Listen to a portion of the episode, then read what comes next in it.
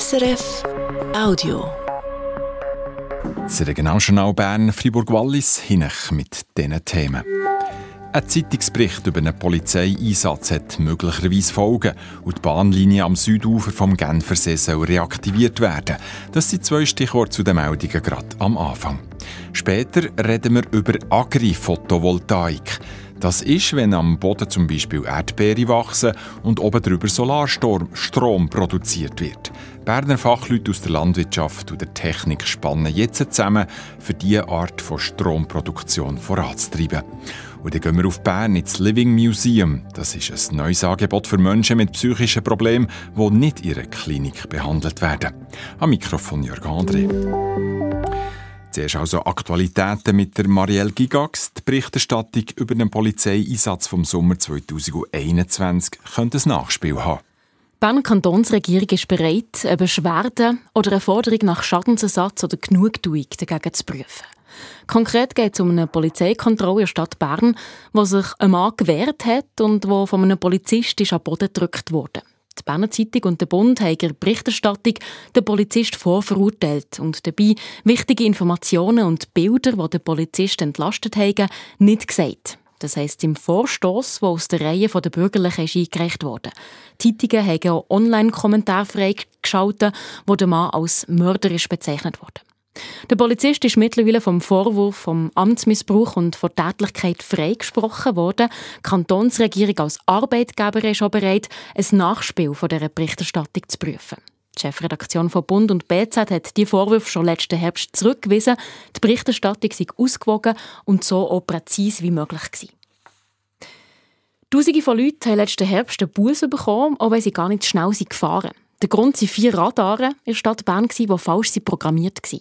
Zwischen September und Oktober haben sie darum Geschwindigkeiten der Fahrzeuge falsch gemessen und falsch Bussen verschickt. Wie die Kantonspolizei Bern meldet, hat man den Fehler jetzt korrigiert. Die vier Radare sind ab heute auch wieder im Einsatz. Gut 7300 Bussen sind dabei falsch verschickt und auch schon gezahlt worden. Die Mehrheit hat man mittlerweile zurückzahlen 70 hat das Geld noch nicht bekommen, weil die Kontoangaben von ihnen noch fehlen. Der Kindlifressenbrunnen in der Stadt Bern wird auf jetzt putzt. Morgen wird ein Gerüst aufgestellt und dann soll der Brunnen etwa während einer Woche geputzt werden, meldet die Stadt Bern. An Weihnachten letztes Jahr ist rote Farbe quasi über einen ganzen Brunnen drüber gelegt worden. Wer es gemacht hat, wissen wir immer noch nicht. Die Stadt hat die Strafanzeige eingereicht. Die Farbe können wir aber nicht mit einfachen Mitteln wegputzen. Darum brauche ich ein Spezialunternehmen, das wegen der Witterung erst jetzt dahinter kann. Gleichzeitig wird laut Stadt auch noch der Unterhalt durchgeführt. In der Stadt Freiburg ist am Nachmittag ein Fahrer schnell durch die Fußgängerzone gefahren. Kurz vor der zwei ist die Polizei alarmiert worden.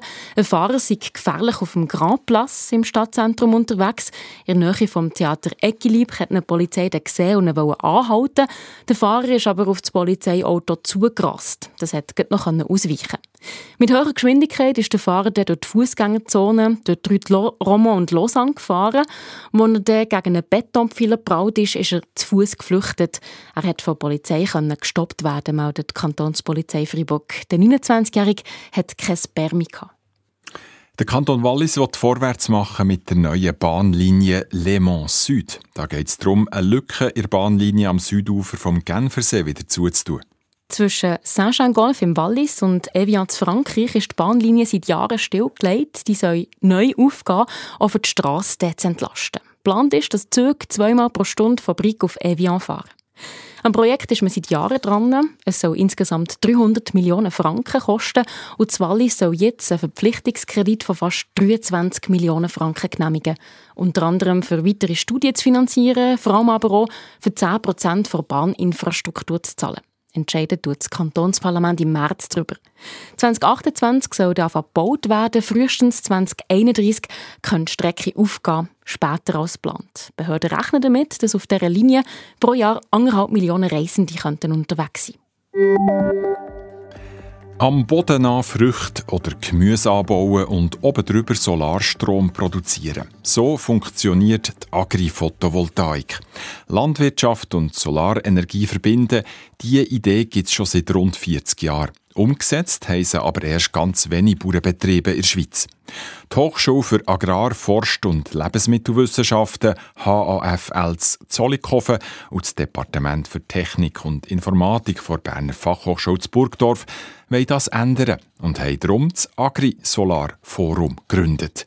Das ist ein Kompetenzzentrum, das Solaranlagen in der Landwirtschaft wissenschaftlich begleitet und die Landwirtinnen und Landwirte bei der Planung und Umsetzung von so einem Projekt begleitet. Wo macht Agri-Photovoltaik überhaupt Sinn? Und warum wird sie erst jetzt vorantrieben? Über das habe ich mit dem Dominik Vöglistaller geredet. Er ist Agrarökolog und Dozent an der HAFL. Zuerst wollte ich aber wissen, wie gross er das Potenzial dieser Art von Stromproduktion einschätzt. Ja, das Potenzial ist sicher da. Man muss es einfach relativieren. Wenn man, wenn man es anschaut, eben, es geht vor allem um Beere, es geht um Obst und es geht um Gemüse. Also es gibt eine Studie, äh, die herausgegeben worden ist, wo man irgendwo von 3500 Hektaren davon ausgehen kann in der Schweiz. Ihr habt vorhin erwähnt, vor allem eben bei Früchten kann man sich vorstellen, bei Gemüse. Wo seht ihr die Grenzen von der Agri-Photovoltaik? Also ich sehe es ganz klar nicht, dass man das auf Fruchtfolgeflächen macht. Also dass man irgendwo Weizen anbaut und nachher hat man darüber so Solarpanels. Das gibt es vielleicht im Ausland, aber bei uns aus meiner Sicht nicht denkbar, ist auch noch nicht ganz so richtig erlaubt. Also das muss man auch noch ganz klar sagen. Reden tut mir ja schon länger von der Agri-Photovoltaik, aber so ein bisschen anfangen umsetzen, das kommt erst jetzt. Warum? Ja, ich nehme an, das hat sehr viel mit dem Umfeld zu tun. Oder? Das letzte Jahr haben wir das erste Mal den Ausdruck Strommangellage gehört. Wir äh, haben den Ukraine-Krieg, der auch den Strom verteuert hat. Und, und man wird sich dem richtig bewusst, dass es einfach Energie braucht. Und wir müssen irgendwie den Strom produzieren und das möglichst auch nachhaltig und aus erneuerbaren äh, Ressourcen. Wenn man jetzt schon so lange darüber geredet hat und das Thema eigentlich schon ist da war, hat man es dann auch ein bisschen verschlafen? Ja, das kann ich jetzt in dem Sinne so nicht ganz beantworten, ob man das verschlafen hat oder nicht. Es ist einfach erst jetzt kommt Bewegung in die ganze Sache rein. Man sieht eben, wie ich es vorher gesagt habe, etwa 16 Landwirtschaftsbetriebe sind mir bekannt, wo, wo so Anlagen umsetzen oder umsetzen wollen. Und darum habe ich das Gefühl, dort verschlaft man es nicht. Darum haben wir auch das Kompetenzzentrum äh, gebildet. Aber auf der anderen Seite, man hätte sicher schon früher können loslegen aber das hat man in der ganzen Photovoltaik-Geschichte auch äh, sonst auch. Jetzt habt ihr hier in Zollikofen das Agri-Solar-Forum gegründet. Da arbeiten Agrarfachleute zusammen mit Technikerinnen, Informatikern. Was kann so ein Kompetenzzentrum leisten? Also zuerst mal ist wirklich der Zusammenschluss, glaube ich, einzigartig. Also wir sind ja da in der Berner Fachhochschule und wir machen das interdepartemental. Also wir sind da von der, von der Agrarseite jetzt da in Zollikofen und dann in Burgdorf haben sie Kompetenz in der Photovoltaik. Und dass man das eben zusammenbringt, weil für Lösungen oder gescheite Lösungen muss man die beiden Kompetenzen an den Tisch holen und das haben wir da geschafft. Was soll denn konkret erforscht werden? Also es ist ganz klar so, wir wollen nicht Anlagenbauer äh, sein und das machen, sondern genau die unterstützen. Das sprich, es gibt viele Studien schon darüber. Also es gibt da so eine Metastudie, die ein Masterstudent bei uns durchgeführt hat. Und dort wird man eigentlich auch schauen, dass man eben effektiv kann zeigen kann, welche Kultur gibt einen Mehrertrag oder kann einen Mehrertrag geben, welche Kulturen brauchen das, welche Sorten sind entscheidend. Und das sind so Fragen, wo man, wo es einfach Forschung braucht. Und, und die werden wir beantworten. Und natürlich auf der anderen Seite von der Photovoltaik-Seite her, dass man auch berechnen kann, wann kommt das Sonnenlicht, wie viel Sonnenlicht kommt durch, wie macht man das mit der Beschattung. Und das sind Fragen, die wir uns da stellen. Also ist im Moment noch die Botschaft so ein bisschen, es ist eine gute Idee, aber wir wissen noch zu wenig darüber.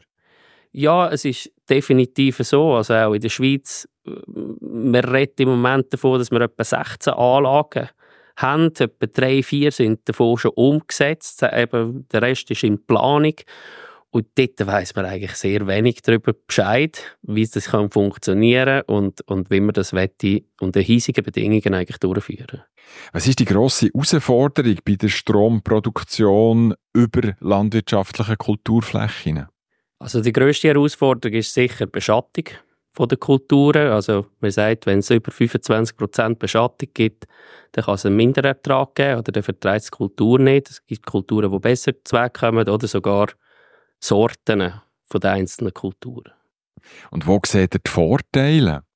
Also die Vorteile sehe ich ganz klar in der Ausnutzung von der, vom Land, also sogenannte äh, Landnutzungseffizienz, dass man eben unten Lebensmittel produziert und oben noch Strom. Es gibt ja auch Rahmenbedingungen für solche Anlagen, wo man ganz klar sagt, es muss ein Vorteil für die Produktion können nachgewiesen werden. Was heißt das genau? Das heißt, wir haben Vorteile in dem, dass man eben sagt, wir haben weniger man muss weniger bewässern oder kann gezielter bewässern. Wir haben äh, teilweise eine Temperatur, die kontrollierbarer ist, die auch tiefer kann sein Also auch zum Beispiel auch für die Angestellten kann das ein Vorteil sein, wenn sie im Sommer nicht unter brütender Hitze müssen, äh, das Zeug ablesen Und dann haben wir auch, wo man zeigt, in Gewächshäusern, dass man weniger Schädlingsbefall kann haben Also es gibt auch dort Vorteile, die man kann für die Kulturen daraus herausziehen kann. Ganz grundsätzlich, wenn ihr mit dem Stichwort Agro-Photovoltaik zu den Bäuerinnen und Bauern geht, wie ist die Resonanz? Äh, grundsätzlich interessiert. Also wir kommen auch immer mehr Anfragen über oder respektive auch mit äh, denen, mit dem Inforama-Rüti, wo wir zusammen arbeiten. Die kommen die Anfragen nie. Die Beratung braucht irgendwie auch Support und es weiß einfach sehr viel wissen nicht, wie man das umsetzen soll und wie man das konkret machen kann. Und ich glaube, da können wir die Lücken hoffentlich füllen. Also könnt ihr jetzt so dank dem Kompetenzzentrum äh, besser auf Bedürfnisse der Landwirtinnen und Landwirte eingehen? Das, das denke ich eigentlich. Also wir sind ja näher der Praxis, wir arbeiten dann näher mit der Praxis zusammen und dort kommen natürlich gewisse Fragen auf und, und können entsprechend darauf reagieren. Ist denn die wissenschaftliche Begleitung so ein bisschen die Garantie dafür, dass man nicht ins Leere rausplant und eben Anlagen dort baut, was keinen Sinn macht? Ja, also das möchte ich ganz klar sagen. Das werden wir auch dort mit unterstützen, weil eben, es gibt aus meiner Sicht wirklich sinnvolle Anlagen und sinnvolle Ort, wo man so Anlagen baut oder so Anlagen kann installieren.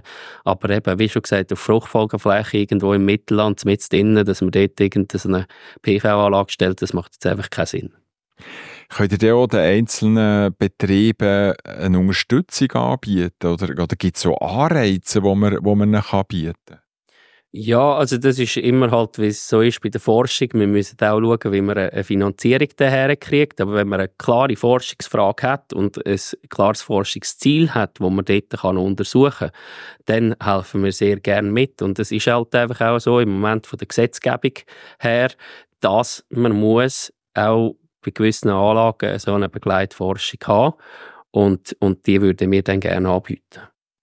Jetzt hat man ja auch lange über den Solarexpress geredet, wo es eben vor allem um Anlagen in den Bergen ist gegangen, wo man ja im weitesten Sinne noch ein eine Doppelnutzung kann haben, je nachdem, wenn man oben die Panels hat und unten weiden weiterhin Kühe. Aber der Solarexpress ist ja so ein bisschen ins Stocken geraten, hat man so ein bisschen den Eindruck, vor allem eben wegen dem Landschaftsschutz. Können da Solaranlagen in der Landwirtschaft, also im Mittelland, können die da ein bisschen in die Bresche springen? Also ich sehe es definitiv so, vor allem, weil man eben nicht viel das Landschaftsbild verändern. Also vor allem eben, ich sage jetzt, die, die Kulturen, die ich das Potenzial sehe, dort hat man teilweise, die sind entweder unter Tunnel oder man hat schon Hagelnetz getroffen und wenn man das entsprechend tut halt ersetzen mit einer Photovoltaikanlage, dann sieht das auch nicht fest anders aus. Und dort habe ich das Gefühl, ist auch die Toleranz oder Akzeptanz bei den Leuten viel grösser und, entsprechend kann man das wahrscheinlich eher und schneller umsetzen. Das sagt der Dominik Vöglistaller von der Berner Hochschule für Agrar-, Forst- und Lebensmittelwissenschaften zu Zollikofen. In der Schweiz hat fast jede fünfte Person psychische Probleme. Das sagen Zahlen vom Bundesamt für Statistik aus dem Jahr 2022. Aber lange nicht für alle hat es einen Platz in der Klinik. Was also machen, wenn es einem zu schlecht geht für einen Alltag, zu bestreiten, aber zu gut für einen Klinikaufenthalt? Für genau solche Fälle gibt es in Bern jetzt ein neues Angebot. Es heisst Living Museum und es gibt es schon zwei im Kanton St. Gallen. Die Idee dafür ist in New York entstanden. Heute ist euer Stadt Bern ein Living Museum aufgegangen. Katharina Schwab ist sich das lebendige Museum anschauen und sie hat auch mit Leuten geredet, die das Angebot in Anspruch nehmen. Nicht mal fünf Minuten zu Fuß hat man vom Bahnhof Bern daher an die Mulberry-Strasse. Also da, wo noch bis vor ein paar Monaten das Mulberry-Hallenbad war und jetzt als Zwischennutzung ein Boulderhauen ist. Aber statt zu bouldern, geht es heute ins Living Museum, wo man durch die gleiche Eingangstür geht, aber gerade nebendran ist. Mein Name ist Janet Jakob. Ich bin eine der drei Gründerinnen des Living Museum Bern. Und sie führt durch einen Teil der Atelierräume durch. Unter im Keller hat es noch einen Musikraum und einen Kaffee zum Eis ziehen hat es auch noch. Wir haben so verschiedene Möglichkeiten hier in diesem Atelier oben. Das, äh, also wir befinden uns hier in der ehemaligen Garderobe von der Damensauna vom Mulberry Hallenbad. Da hat es ganz, ganz viele rosarote Schränke drin. Gehabt. Die waren auch alle umsockelt mit Beton. Da haben wir relativ viel arbeiten, bis die draußen waren und dass der Raum einigermaßen äh, begehbar ist. Jetzt haben wir hier in diesem hinteren Teil äh, so ein bisschen das Töpfern. Wir haben eine Dreischeibe, wir haben verschiedene Möglichkeiten auch mit äh, Stein zu arbeiten. Allerdings haben wir dort auch wegen dem Staub oben auf der Dachterrasse noch eine Hobelbank, also eine Werkbank, wo man dann sonst wirklich mit Stein arbeiten kann. Es hat auch eine Nähmaschine, Wolle zum Lismen, eine grosse Leinwand zum Bemalen und zuhinterst, da kommt der Hauptraum. Das ist so ein bisschen unser Herzstück. Auf diesen Raum haben wir uns am meisten gefreut. Das ist der ehemalige Ruheraum der Damensauna. Geht aus auf die Straße, das grosses Fenster, und das hat uns mega gefreut. Genau, da haben wir jetzt auch mehrere Arbeitsplätze eingerichtet und weiter auch so eine Stehmalwand und man kann auch immer so wie das äh, See mit der Staffelei malen stehend, genau. Also die Leute sind da schon dran am Arbeiten? Ja? Die Leute sind jetzt da schon dran, genau, am ersten Tag. Jemand ist schon wieder gegangen, sie ist etwas nähen. Genau. Lisa ist 18, hockt an einem langen Tisch und ihren Kopf beugt sie über Papier und Stift. Was seid ihr da machen? Ähm, ich bin gerade so Bons für Kaffee und Tee am machen, da wir hier ja noch ein Resti haben, so gesagt, wo man halt gratis Kaffee und Tee kann nehmen und deswegen sind die Bons halt dafür da. Ja, und sonst würde ich eigentlich malen, aber im Moment bin ich ein bisschen orientierungslos und deswegen mache ich halt die Bons. Habt ihr denn schon mal so gemalt, Kunst gemacht, sag ich mal? Ja, also ich habe nächstes Jahr, also dieses Jahr im Sommer, gehe ich halt noch in eine Kunstschule, also Vorkurs für Kunst und Design und ich zeichne halt sehr, sehr gerne, also am liebsten, am liebsten mit Ölfarbe, aber da hat es halt keine Ölfarbe, sondern nur Acryl und ja. ja. Was bringt euch das Malen, die Kunst? Also für mich ist Kunst halt schon etwas sehr Bedeutsames, weil es beruhigt mich auf eine Art und Weise sehr und es gibt mir auch sehr, sehr viel Freude, wenn ich ein Endergebnis von einem Bild kann sehen kann, das für mich sehr schön ist und sehr eindrucksvoll ist und ja, also es bringt mir eigentlich sehr viel Glück. Ist es auf eine Art auch heilsam? Ich würde das schon sagen, ja. Auf der anderen Seite des Raums arbeitet die 16-jährige Julia. Darf ich schnell stören? Mit einem Spachtel seid ihr da dran an einem Bergenbild, oder was gibt es? Also ja, ich mache Berge, dann mache ich einen Baum, dann mache ich so, wie ist das, die Lichter da, die es im Ding hat, ich weiß nicht, wie die heißen. Ich kann Ihnen ein Foto sonst zeigen. Sie so laufen. Ah, die Nordlichter? Ja, genau. Okay. Tut ihr schon lange malen? Also ich habe es eigentlich immer so nebenbei halt gemacht, aber nie halt wirklich. Aber es hat mir schon eigentlich immer Spass gemacht. Und warum seid ihr jetzt da? Also ich kenne Janet auch, wo sie meine Lehrerin ist. Und ich gehe auch zu ihr ins Werken. Und es macht mir mega Spass. Und Lisa hat mir auch erzählt, dass sie hierher geht. Und ja, da habe ich auch gedacht, ich komme mit. Also ihr seid vor allem für das Malen da? Sonst, oder gibt es sonst noch Angebote, die euch gelustet haben? Eigentlich das Malen. Weil ich mal gerne so mit halt nass, also Acrylfarbe oder so. Das mache ich halt mega gerne. Was gibt nicht das? Also es beruhigt mich und ich kann halt selber so wie entscheiden, was ich mache. Und wenn ich Fehler mache, übermale ich es halt einfach oder so. Wir lassen die zwei jungen Frauen weiterarbeiten. Die Werke, die hier entstehen, sollen dann auch ausgestellt werden. Das ist Teil des Konzepts des Living Museum. Im besten Fall sollen die Menschen hier ein positives Selbstbild entwickeln, sich als wertvolles Mitglied der Gesellschaft anschauen und nicht in erster Linie als psychisch erkrankte Person. Wenn sie wollen, bekommen sie hier eine Betreuung. Janet Jakob, eine der Gründerinnen des Living Museum und angehende Kunsttherapeutin, erzählt, was Elisa und Julia das kreative Arbeiten konkret bringen soll. Für die zwei Frauen ist es eigentlich eine externe Arbeitsstruktur, die ergänzend ist zum Schulprogramm, wo sie drin sind. Sie sind in einem Berufsintegrationsprogramm von der Schule, wo sie in der Institution sind. Und dort geht es wirklich darum, bewusst Schritte zu machen gegen außen, um einen anderen externen Ort sich zu zeigen, zu bewähren, mitzuschaffen. Und jetzt in ihrem Fall ist es halt wirklich auch pünktlich aufstehen, äh, präsent sein, ähm, Tagesstruktur einzuhalten. All das soll hier im Living Museum möglich sein. Für wer ist denn das Atelier sonst noch gedacht? Eigentlich ist es für alle Menschen gedacht, die Lust haben, sich zu betätigen.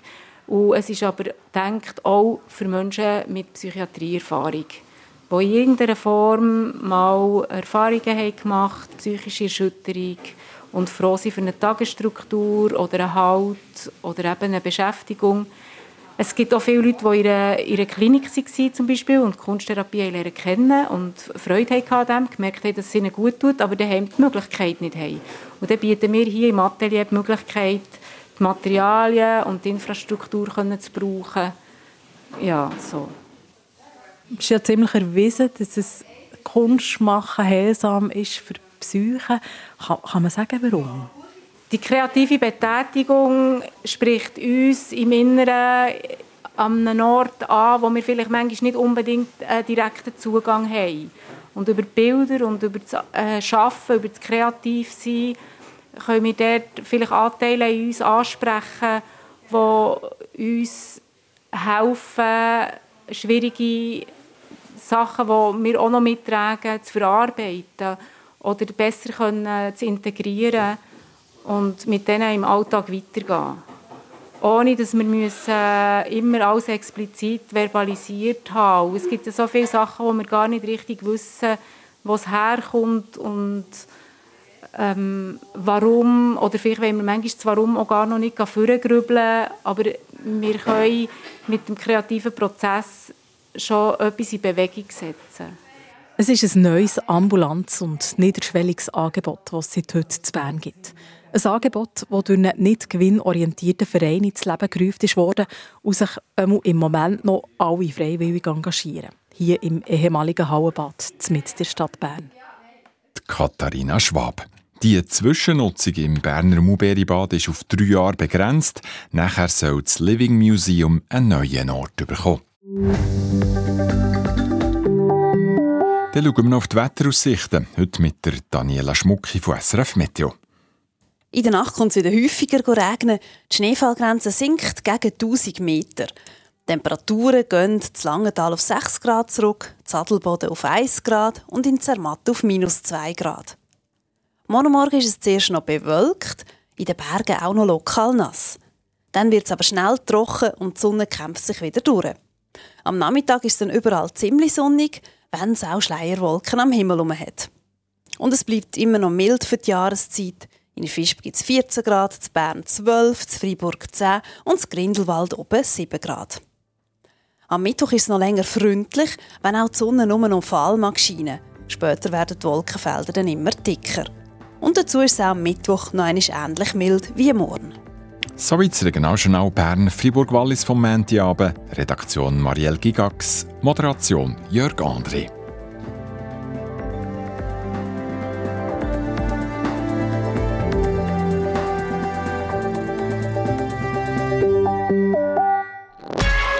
Das war ein Podcast von SRF.